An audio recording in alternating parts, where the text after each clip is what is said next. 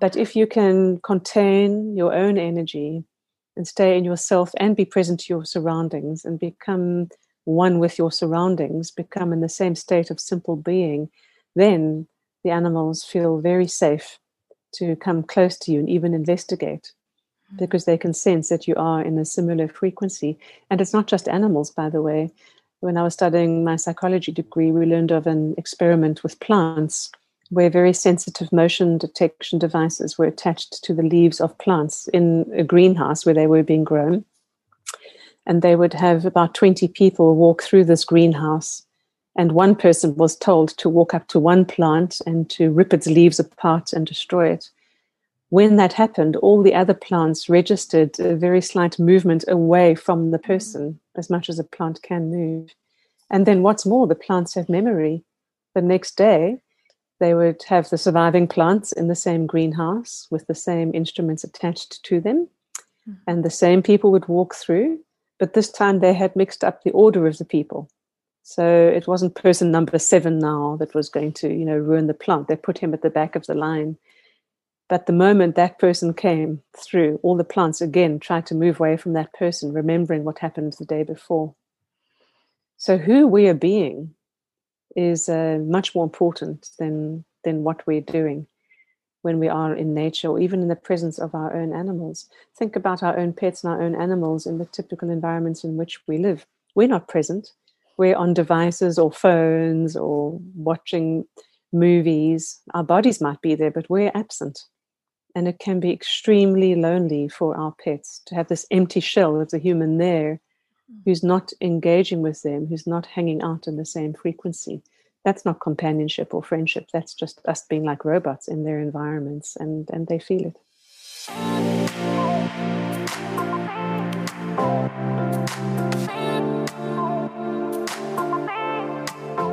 Hallo Herz, schön, dass du eingeschaltet hast. Ich bin Nadine Gerhardt und dieser Podcast mein absolutes Herzensprojekt, um dich zu inspirieren auf deinem ganz individuellen Weg zu mehr Fülle, Liebe und Lebensfreude.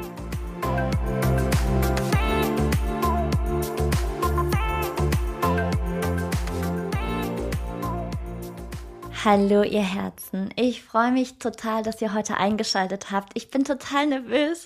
Das ist so verrückt, weil dieses Interview ist schon Wochen her und allein schon als dieses Interview jetzt wieder losging und ich mir es angehört habe, um es, zu, ähm, um es zurechtzuschneiden für euch, Boah, sind mir wieder die Tränen in die Augen geschossen. Es war das bisher berührendste Interview, was ich je hatte. Mir sind so oft die Augen in die Tränen nee, die Tränen in die Augen geschossen.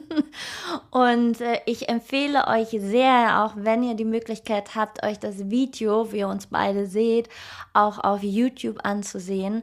Denn ich habe schon viele Menschen erlebt, so viele Menschen, Gurus, sonst wie, äh, Mentoren, Lehrer in meinem Leben. Und ich habe keinen Mensch so präsent erlebt wie diese Frau.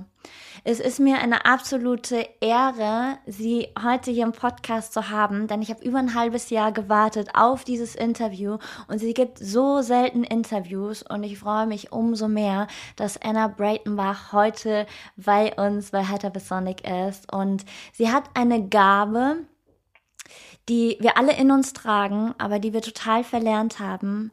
Und Sie ist Tierkommunikateurin, sie ist Tieraktivistin, Naturschützerin und Rednerin. Und ich kann jetzt schon wieder heulen, weil es einfach, es sind so wichtige, so immens wichtige Aussagen. Und ihr merkt schon, das berührt mich jetzt schon direkt zu Beginn. Und ähm, ich bin zutiefst dankbar, dass wir dieses Interview heute machen konnten. Ich habe sie so viele Fragen äh, in den oder Löcher in den Bauch gefragt, ja, und also, es waren so berührende Antworten. Also hört es euch bis zum Schluss an. Ich möchte auch noch was ganz Wichtiges zum Schluss ähm, des, äh, des Podcasts sagen. Deswegen bitte hört es euch bis zum Schluss an. Das werde ich jetzt nicht vorwegnehmen. Ähm, wir haben darüber gesprochen, wie, auf welcher Ebene sie mit Tieren kommuniziert. Übrigens, ich bin nicht der Riesentierfan, also ich renne keiner Katze und keinem Hund hinterher, oh, wie süß, wie süß. Ähm, und trotzdem ist dieses Thema so immens wichtig, ja. Also, ähm, wir haben darüber gesprochen, warum es uns Menschen so schwer fällt, unsere ursprünglichen Anlagen zu nutzen. Und ähm, was es ist beispielsweise, was Tiere wirklich vom Menschen brauchen. Wie können wir tiergerechtes Leben anerkennen? Weil ähm, so oft ist es ja der Fall, dass von Menschen Tiere ja vermenschlicht werden und ähm, das ist ja auch nicht tiergerecht. Dann was wünschen sich die Tiere? Wie wünschen sie ja den Umgang mit ihnen? Sie erzählt was zu den Tieren in Schlachthöfen. Und ja, ach Gott, hört es euch einfach an. Was soll ich euch hier erzählen? Es ist äh, ja most amazing. ähm, und ich wünsche euch ganz eine, eine ganz wundervolle Zeit mit Anna Breitenbach und ja, ganz viel Liebe. I have been looking forward to this interview since many months and cannot even express in words how happy I was about the confirmation. Thank you for being here and wanting to share your experience and your wisdom with us and warmly welcome. Thank you. Thank you. Yeah, Anna, you are a professional animal communicator and you have been practice practicing for over 18 years in South Africa, in Europe, in the US with domestic and wild animals. You have the gift, which probably every human being carries unused within himself to merge with animals and to speak their wordless language. And you are also the subject of the documentary movie The Any or the, the Animal Communicator, released in 2013. And what everyone should have seen, I send it to everybody out every month. It's crazy. and I would like to know what is your personal goal? Hmm. Well, I don't know how much of um, my personal goal is actually up to me. Mm-hmm. um, it's uh, it's my passion and my my interest and my curiosity, and then somehow that has become become my path. And I feel so blessed that I did uh, in my thirties already leave the corporate world and and take the step into what, uh, as Joseph Campbell would say, to follow your bliss, to really notice. Mm where your your curiosity and your passion lies. And then perhaps then one's one's goal is more what life wants to have happen you know through me if we are all just being on our path authentically. And so it seems to be that what i'm busy with is somehow being a voice for the for the ones who are normally voiceless mm. and who humans can't hear meaning the non human animals and also the plants and the wild spaces, giving them giving them a voice that perhaps humans can consider their points of view and their perspectives. Mm, yeah, wonderful. And at what level do you communicate with the animals? That's a very good question because so many people mistake what I do for perhaps uh, animal psychology Mm-hmm. Like being a, a, you know a cat psychologist or a, a dog um, behavioral therapist or a horse whisperer, meaning that there's some kind of physical observation of the animal's behavior, and then a, an analysis of that behavior. And although acknowledging the emotions behind the behavior, looking at often then retraining and these sorts of things. Mm-hmm. And all of that is not the level at which I communicate um, I'm working purely in the energetic communication. And when I started out on this journey in the year 2000, I did a lot of reading and studying of quantum physics that mm-hmm. explains how telepathy happens between beings. Since mm-hmm. the 1880s, experiments have been happening both in UK and Europe and in the USA in telepathy between two humans who are a far distance apart from each other. Mm-hmm. But in more recent decades, Rupert Sheldrake uh, his website is sheldrake, S-H-E-L-D-R-A-K-E dot org. He was the first to prove scientifically the telepathic connection and information transfer between humans and their dogs, for example. And so this is telepathic communication, meaning it is silent. It is not at all based on observation of the animal's facial expression or behavior, and it's completely independent of distance. It's as easy to communicate with a dog who's sitting right in front of me as one who is on the other side of the world. As long as I have some way in my own mind to uniquely identify or associate with that individual animal. So perhaps a photograph or a description or something allows me to, to tune into that signature frequency. So it's all very explainable by quantum physics. Mm-hmm. And that sounds still all quite sort of uh, mental and scientific, but really it's a conversation that happens in heart centeredness. Mm. One has to, as the human communicating, one has to drop from the cognitive mental centers into the heart space. Mm-hmm. And it's there that we experience and, and know connection and can be more in touch with our intuition. And so, another way to describe this communication might be intuitive communication, mm-hmm. our own intuition, our own instinct. Mm. And so it's at that um, invisible and silent energetic level that I communicate. Mm. Yeah, wow. And um, is there a difference in which genre you communicate with? In which, sorry, in which what? Genre? Oh, which genre? A genre. Yeah, okay, that's sorry. that's quite all right. German English. that's I figured it out by the spelling. That's fine. uh, no, the process is is exactly the same. Mm-hmm. So it can, you know, we humans think we think we think full stop but one of the things we think is that is that other mammals other warm-blooded animals with you know eyes and um, that they are more intelligent and so and so we therefore think that it's more easy to communicate with them. But none of that is true. We just suffer from this anthropomorphizing. We suffer from this uh, prejudice as a human to only value things that are close to human more mm. than other species.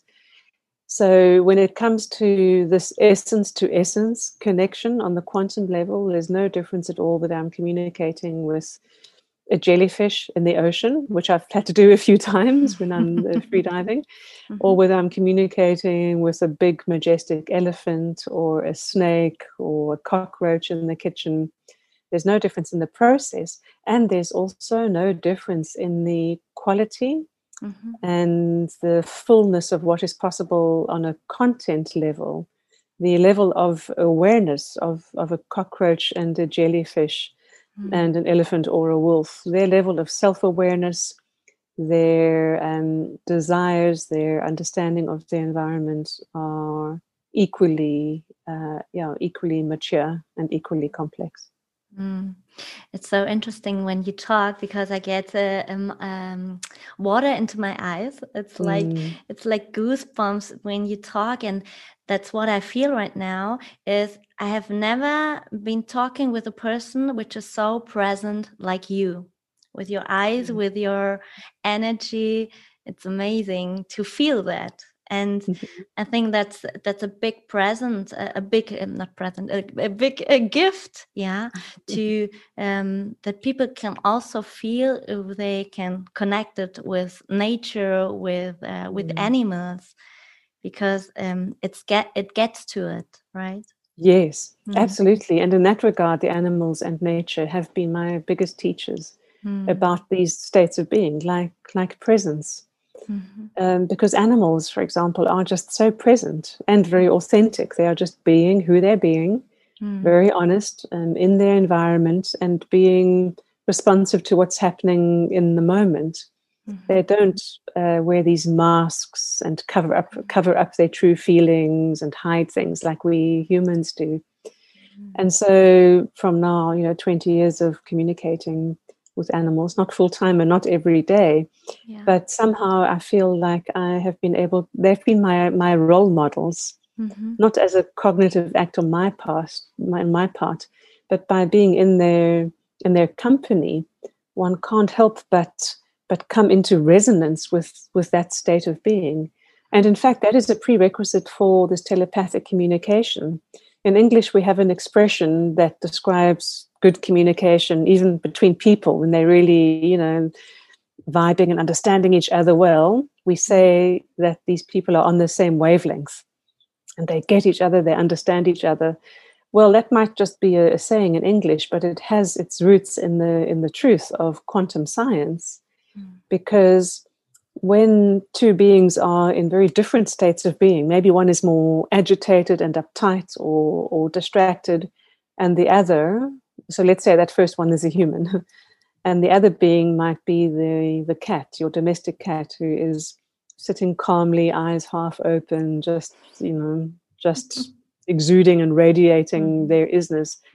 And that's a very different um, energy coming off them. That can be measured by various forms of uh, scientific scientific photography, for example, Kirlian photography can literally mm-hmm. show the electromagnetic emissions from these these beings, any beings, any object. Mm. Now the the emissions coming off that peaceful cat will be very uh, long wavelength, low amplitude, low frequency, and the human who walks into the room is going to be a very spiky, you know, high amplitude, short wavelength, agitated state. And what happens naturally because in life there's always a dynamic movement towards harmony, harmonizing. That's just one of the mysterious laws of how energy mm. works. And so when there are two very different energies, it's nature's way to try to balance them out and find the find the average, find the place of harmony, mm. find the average. And and that's what happens. We, the human walking into that scenario, might become more peaceful when we see that peaceful cat Meanwhile, the cat gets a bit of a fright because we've interrupted the energetic state in the room by walking in. Even if we come quietly, physically, when we walk in with that state of being in our minds or our stress levels, it's going to affect the field. And what happens is these two kinds of wavelengths interact with each other in invisible ways, and um, and and work with each other to find one combined result. And that is then meaning we are on the same wavelength. The cat and myself would now both be in a similar state of being. And when we are in a resonant, similar state of being, then we can know each other fully. Then we have full awareness of each other in, in that moment. Mm-hmm. And to come back to your, your observation, then, you know, me me just hanging out with animals, particularly when they're doing whatever they're doing, the bird that is singing or looking for food amongst you know the grass or the bushes or the leaves, the insect crawling slowly. If I'm just in the presence of that, I am absorbing and being affected by their energetic states, and that allows me to become more present and more in my own nature. Oh, yes.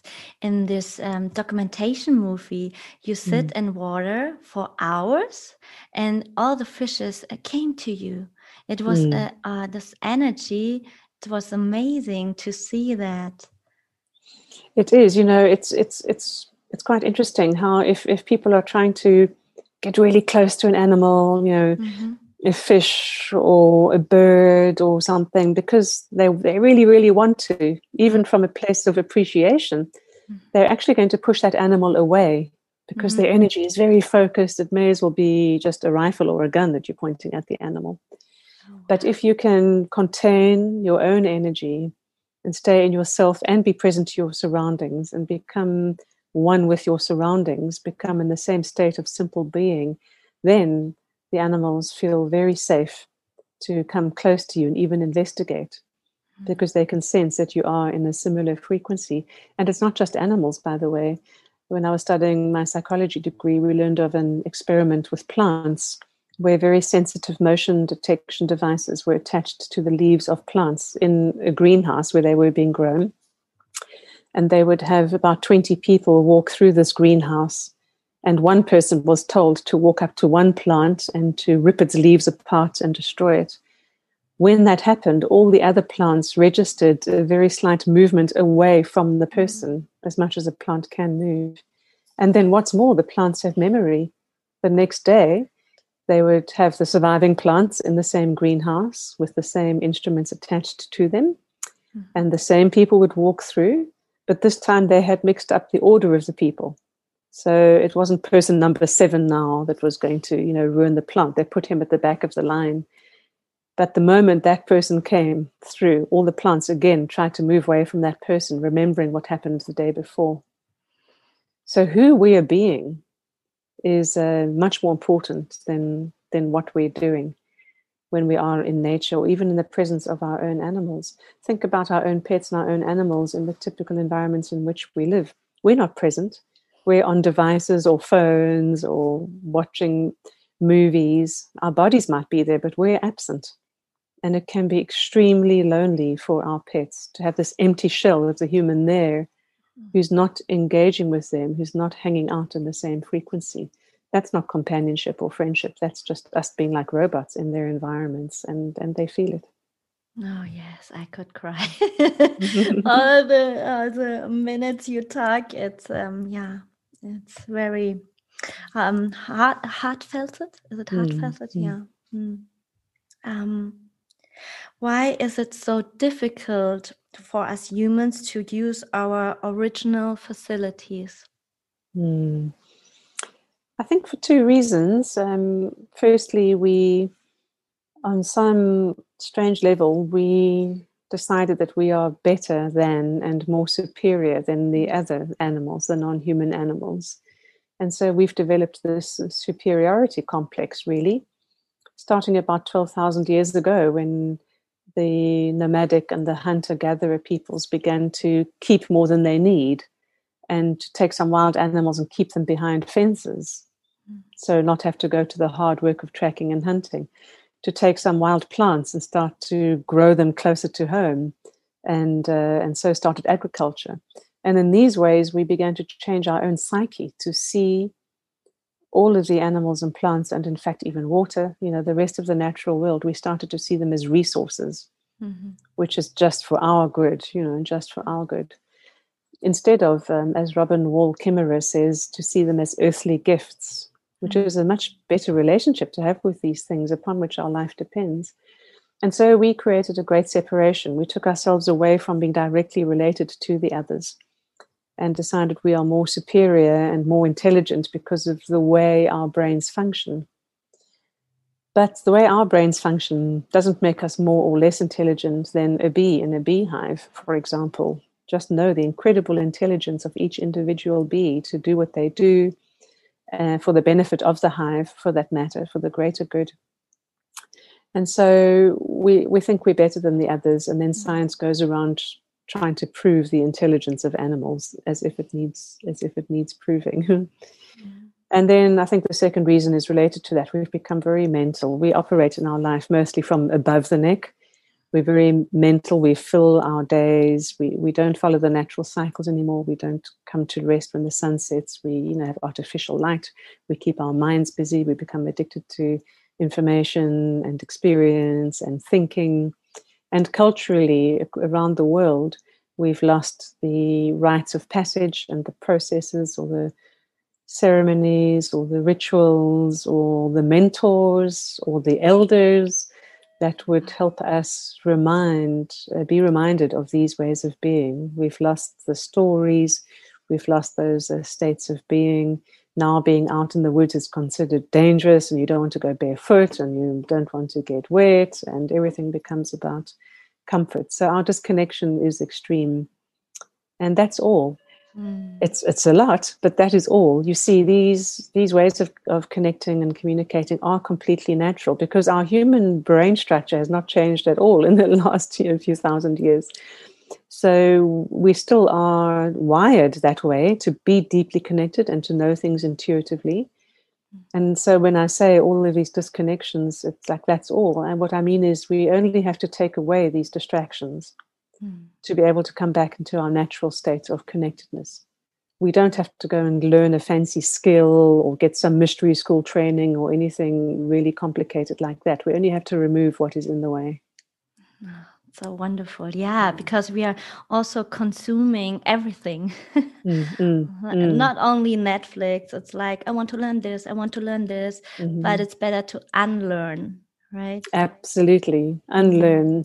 And in fact, even this, if one wants to get one's head around telepathic communication, it's about remembering. Mm. Yes, yeah. It's not even a skill to learn, it's just about remembering. Yeah. And becoming still. And so, any practice that you might have in your life that can promote stillness within yourself is is fantastic. Mm. That will allow your intuition to become more in the foreground. Mm. Any practice, it can be yoga, you know, movement medicine, walks in nature, some you know creative expression, you know, of course, meditating and so on. Any practice that promotes stillness inside yourself mm-hmm. is going to uh, heal the, the, the separation and the distractedness. Oh wow, yeah. And mm. like we we have forgotten that we are brothers and sisters from mm. animals, from the mm. nature. Yeah, mm. that's mm. so mm. important. What is um that what is it that animals really need from humans? I think we've touched on it already in some ways. They really just they need our presence. They need our presence. Um, and then in that presence can arise um, our, our, human awareness of what might be needed for them in particular at that time. If an animal that we're living with, or a neighbor's dog or something, has a health problem or has, you know, is being abused or something, um, they are just they're in that stressful state and they they're trying to show it. And they're perhaps trying to show it. And so, if we can just be present, we can notice these things. and so they want us to be present, not only because they might want to tell us something, mm-hmm. because maybe they don't have something that's urgent to say but just for the sheer joy of of of hanging out together and of of being in shared awareness it's a beautiful kind of companionship. And so when we are present we can be truly in companionship with them and and and be connected. Of course on the larger scale what they would like from us is to really um, hear their distress hear their needs and care for them um, in their environments and they would love their natural environments to be protected that they may be allowed to live their wild natural lives with you know, no or minimum intervention. So of course one knows all about you know the forests that are being chopped down to make way for agriculture and so on. And what they would want is for is for their lives and livelihoods to be taken into account when there is any kind of human development and for at the very least if there has to be uh, land destruction for human purpose at the very least to leave some areas wild in a way that suits them wildlife corridors that connect areas give them safe places even free from noise pollution where they can breed in safety and escape danger or hunt in safety without all the noise pollution so there are many creative ways to design our human lives around and with nature mm. if we care so they ask for our care and consideration as well. Yeah. How can we recognize an animal friendly life, which sometimes does not happen in a positive sense and when mm. owners humanize their animals or their domestic animals? Mm. Mm. This, this is a problem. Um, it is a problem for for many people. Their animals are uh, some kind of substitute for for something that their psychology needs you know? Maybe they're very lonely maybe they're wanting to mother or f- father and then they end up calling their animals their children. Now that's very um, dishonoring actually. Imagine you have a, a dog who's three years old 13 years old 16 years old still being uh, still being called a child but being more importantly being treated like a child. Now that's not honoring of that adult animals' sentience, meaning self awareness, their sole purpose, their fullness of expression, their maturity. You know, we need to, at the very least, we need to honor our animal companions as that, as as companions, as adult best friends. And sure, we are their caregivers as well. They are our dependents practically. And what an act of trust on their part. Mm-hmm. For most people, their animals are locked inside, you know, while they are away they are they are stripped of their ability to feed themselves, the most basic survival need. If a person doesn't come home, that animal starves. Maybe no one ever knows that they're locked inside and trapped. So their most basic need has been taken away from them. And in that respect, they are our dependents and they're incredibly trusting of us. But in other ways, they are companions and they might be our best friends, they might be our our teachers, our healers, our guides as well. All these wonderful things. They are not they are not our children, and they do not enjoy being humanized. They do not enjoy being dressed up in outfits for Instagram photos. They do not enjoy going to cat shows or dog shows. Um, I'm personally very much against breeders uh, making and refining the genetics of particular breeds of animals, again, usually for aesthetic purposes to look more beautiful. And we get these breeds with you know, very squashed noses that they can hardly breathe and they live short lives in great discomfort. Uh, plus, of course, there are millions and millions and millions and millions of homeless animals in shelters around the world just waiting for that second chance to actually have a life to live. So please, for anyone watching this, please adopt, please adopt an animal who has had a taste of life and had it removed from them. Gosh, what a gift you could give to, uh, again, give this one life. So, yes, we humanize animals a lot. And I, I've seen when I used to do pet consultations, which I don't the last 10 years or so, I would see a lot of psychological afflictions and disorders in pets because they were living so close to the humans and taking on some of the humans' issues, or in this very unhealthy dynamic where they're acting out part of the human troubles in the household or, or with the person. Um, but this last 10 years or so, I work exclusively with uh, wildlife and nature and human wildlife conflict and so on. But what a wonderful thing to be able to look into an animal's eyes and simply ask them, Show me who you are. Right. And what is your sole purpose?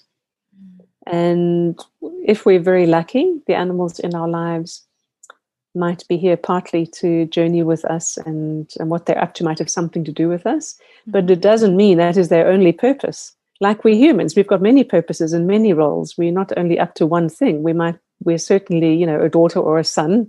We're also a colleague we're a friend we're you know we are many things and them too they are many things. They're not only here in service to us. Because if we believe they're all only here in service to us we are once again making ourselves superior and making ourselves like god who deserves their enslavement. Mm, yes. Yeah so true and do the animals want to uh, want us to communicate with them even more? And if so, if so, what would they like to communicate about? Hmm. They they would love us to become more present and and connected. Yes. Mm, thank you. And and so from that, a communication may arise. You know, mm-hmm. even on a practical everyday level. I live with two cat friends, and it's very helpful to to them just on a daily life level that I communicate with them so when I'm going to be leaving for meetings or for a few days, even, I let them know when I'm coming back. Mm-hmm. And that can stop them being anxious during that time that I'm away and wondering when am I coming back and looking out for me or worried about, you know, feeding and routine. So I can just uh, project to them. If I'm going to be away for two days, then I will, in my mind, I will run through daylight, nighttime, daylight, nighttime twice to convey the passing time and then they'll know that I'm coming back after that amount of time has passed. So uh, it's very, very helpful to help animals avoid danger from busy city streets, or you're crossing the road, or there's a there's a, a dog in the park who's loose and looking, you know, acting very aggressive or something. You can you can literally even with obedience training, you can start to do that telepathically. So it's wonderful to involve animals in our everyday lives. If we're going to be making some big change, like uh, taking them somewhere or moving house or there's someone else coming to stay we can we can show them first what's going to happen and explain the reasons why silently mm-hmm. and that can help them so much to feel partnered with to feel included and of course they would love us to communicate with them about their choices mm-hmm. if they have a choice in the matter we can ask them what they would want and how they feel about things and whatever feelings we get back from them can become the material we use to then find a, a solution or a compromise together. Right. Yeah. Mm. Wonderful. Can you please say something about animals in slaughterhouses? Mm. I think it links back to what I was saying about not all animals are here to serve us. Yeah. Because I've read in many a book as well that um, some theories that it is the sole purpose of cows and sheep and chickens to become food for humans. Mm-hmm. Now, you know, it, this gets tricky in this linear world because in this three-dimensional world, we we tend to make meaning of things, and and you know, there is a paradox, and two things can be true at the same time. So they haven't come here to be slaughterhouse animals and to live that dreadful life, as short as it is, in a lot of pain and agony. That's not something that um, that they're signing up to do gladly because you know they need to serve us and make that sacrifice. And yet, it's also true that that just is what's happening. And so, on that level, it is the destiny of of those ones incarnate in that way. It is their destiny because guess what? That just is what's happening anyway. And life is just ever unfolding. And so it's you know in, in life in general, I think it's it's less about what we're doing and more about how we are doing it. So there are plenty of farmers who have ethical practices, mm-hmm. Who are still raising animals and raising vegetables for consumption, because plants are as intelligent and as sentient and self aware as animals. So, you know, it's not often, and again, in this very human focused world and our, our idea of hierarchy of intelligence, it's not often that there are com- campaigns to save the, uh, the carrots or the corn from cruel farming practices.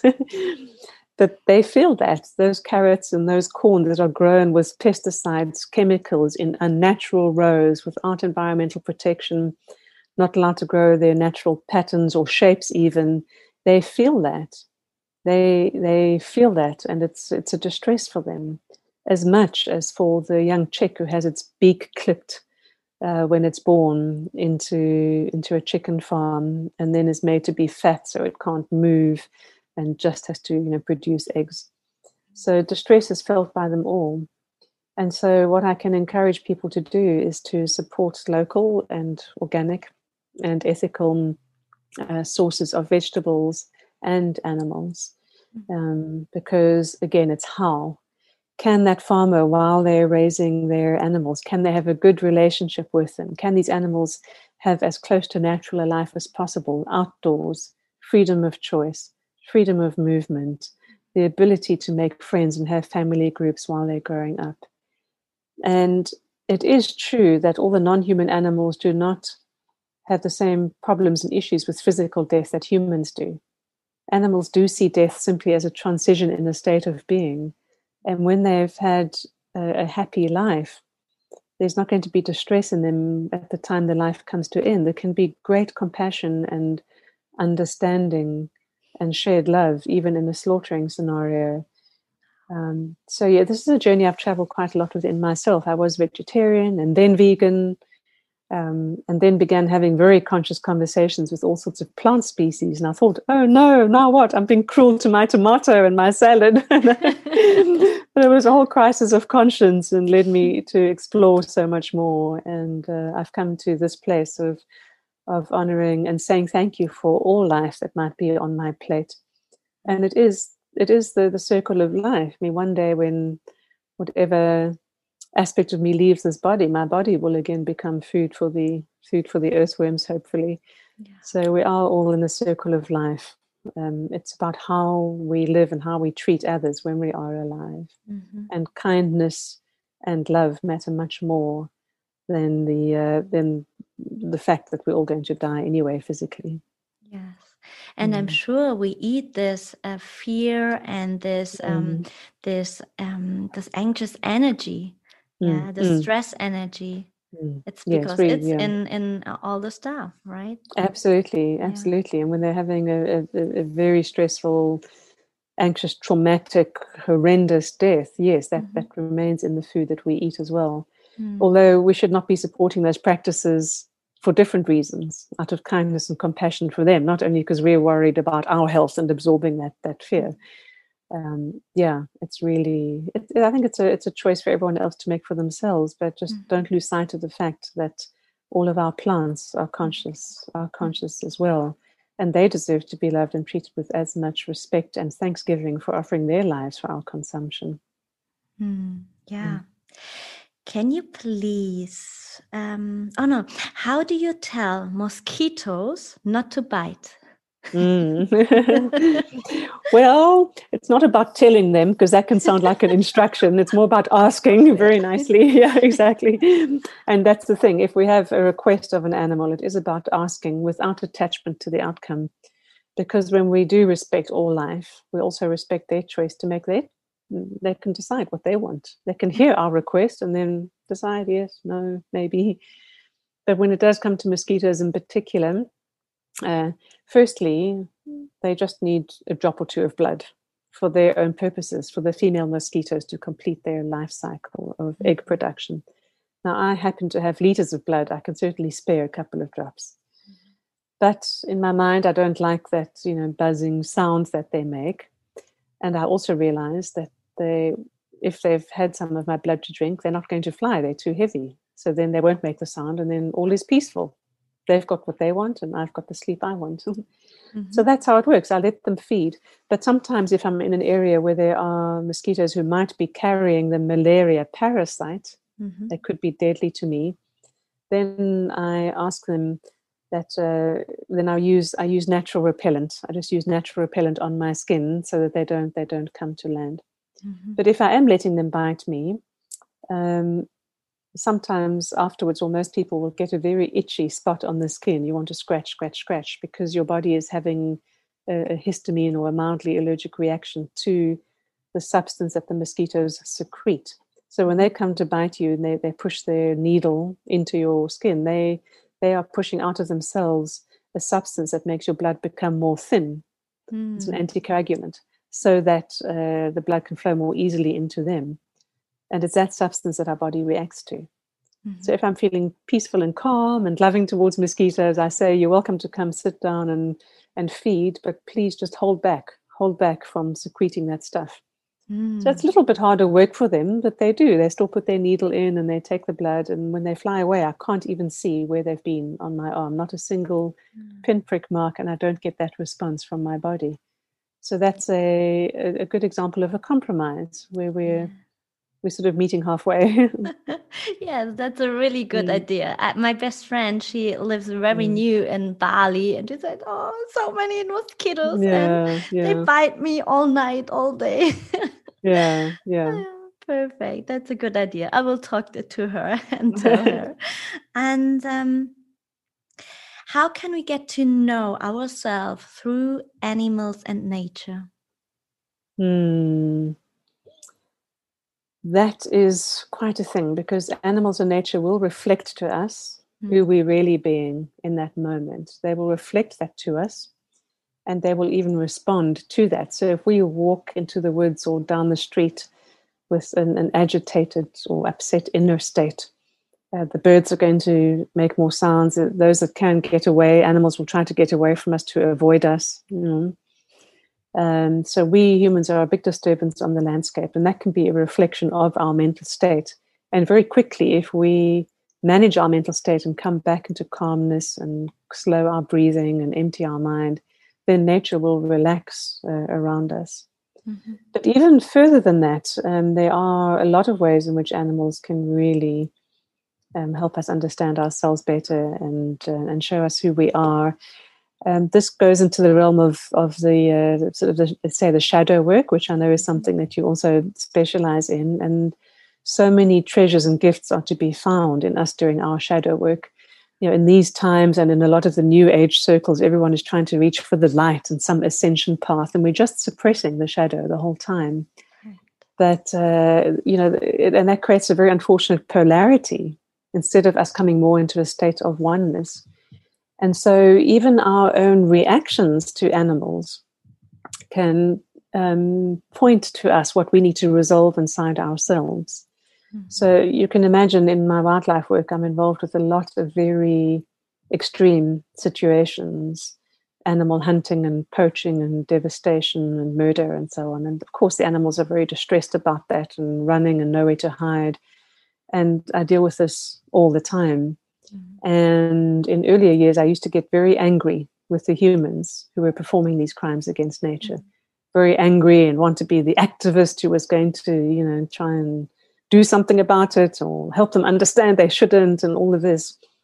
But noticing this pattern in my own reactions made me realize that that's something unresolved, you know, unresolved in in myself, and I had to go and explore what that is, mm. and what is that polarity that's playing out inside myself how can I rather find, having looked at and understood something about that those those uncomfortable feelings inside myself how can i choose a, a, sort of like a middle pathway to hold both sides of any experience to hold them both in love and understanding and to not be completely emotionally destroyed myself you know self-care also comes into it and so animals in nature often call us into examining our reactions to them our upset our mental ideas and our emotional distress and and to work with that.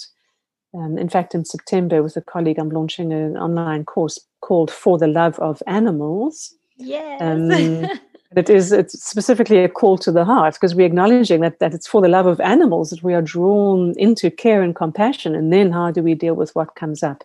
Mm. How can we develop our witness, our stable, solid witness inside ourselves that can allow us to be more clear in communication, allow us to remain more centered, and be truly helpful um, beyond our ideas of having to, you know, go into good and bad stories. Yes. Yeah. Yeah, wonderful. Yeah, I will do mm. this online course for sure. um, if you could be an animal, what mm. would you be? Mm, I often joke and say I would love to come back as one of my own cats.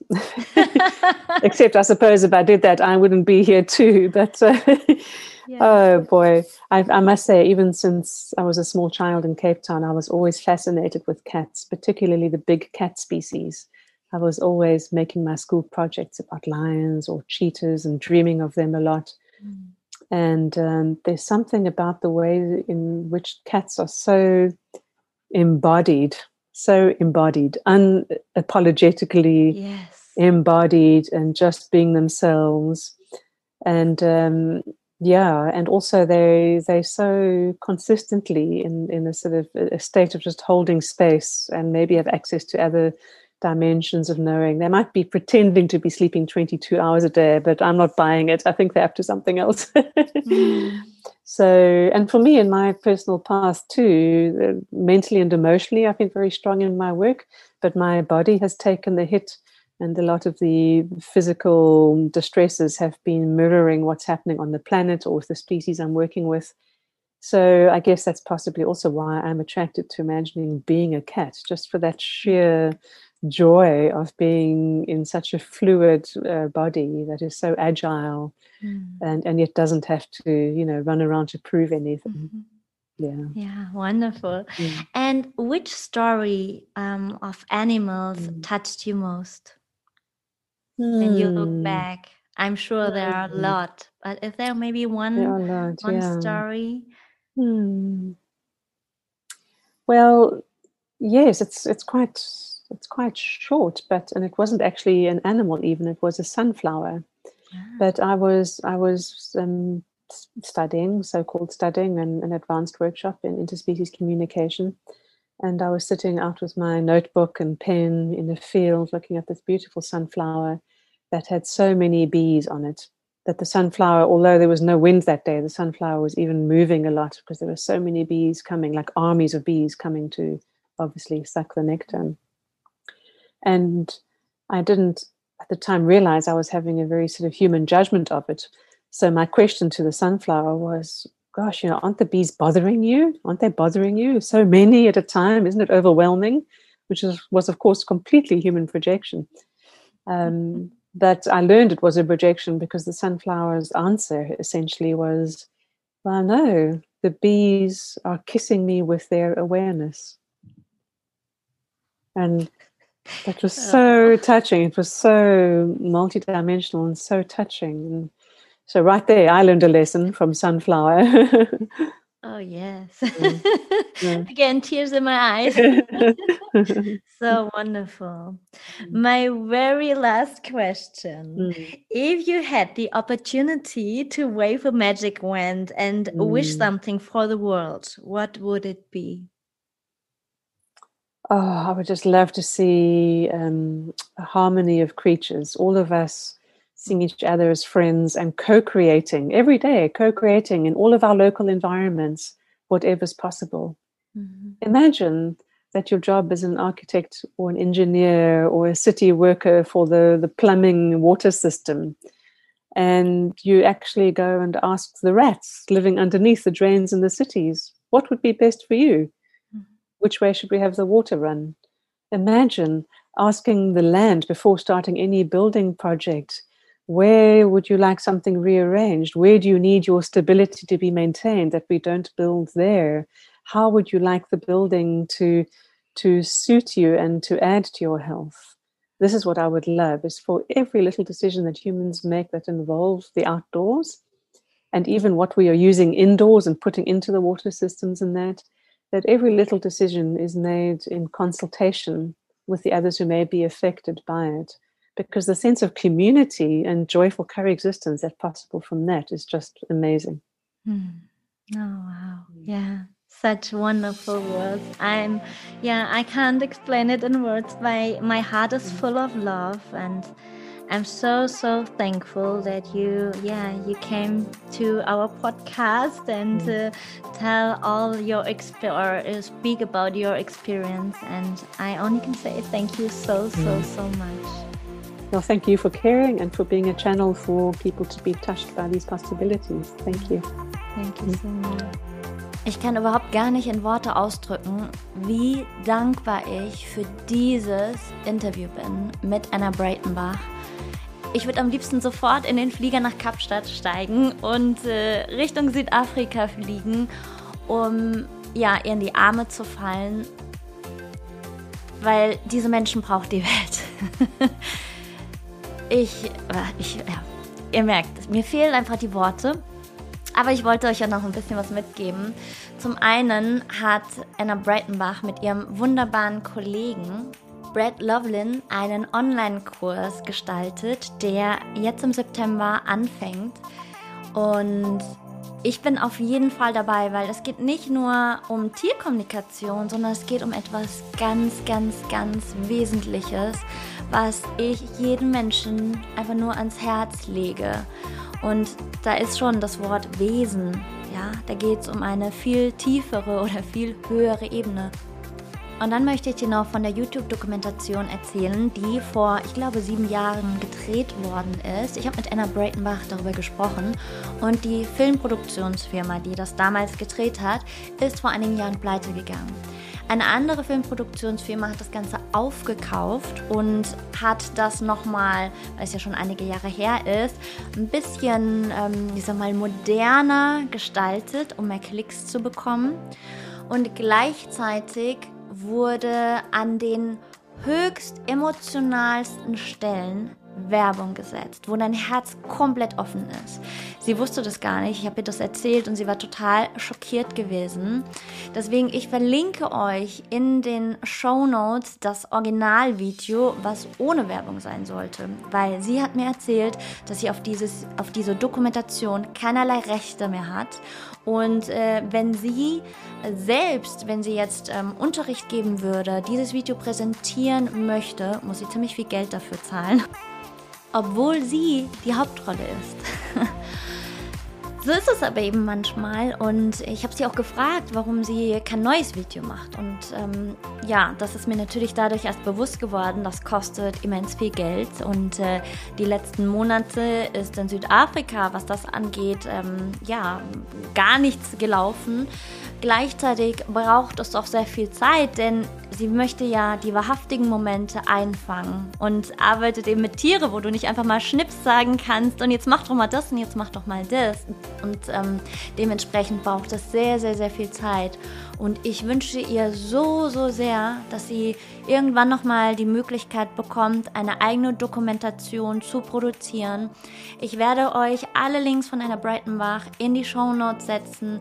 Ich von Herzen ähm, bitte ich euch, diese Frau einfach zu, ja, zu supporten, egal in welche Richtung. Sie hat auch eine Donation-Based Seite und sammelt Spenden für Wildtiere.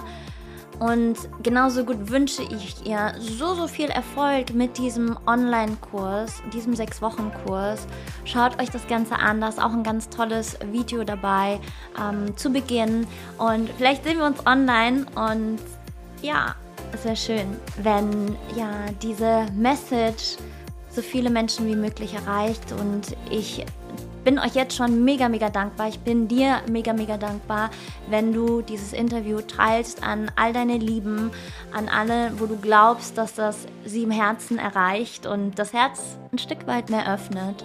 Und ja, danke für dein Sein. Danke, dass du heute wieder so fleißig dabei warst. Und an all die treuen Hörerinnen und Hörer und Zuschauer und Zuschauerinnen, danke, dass es dich gibt.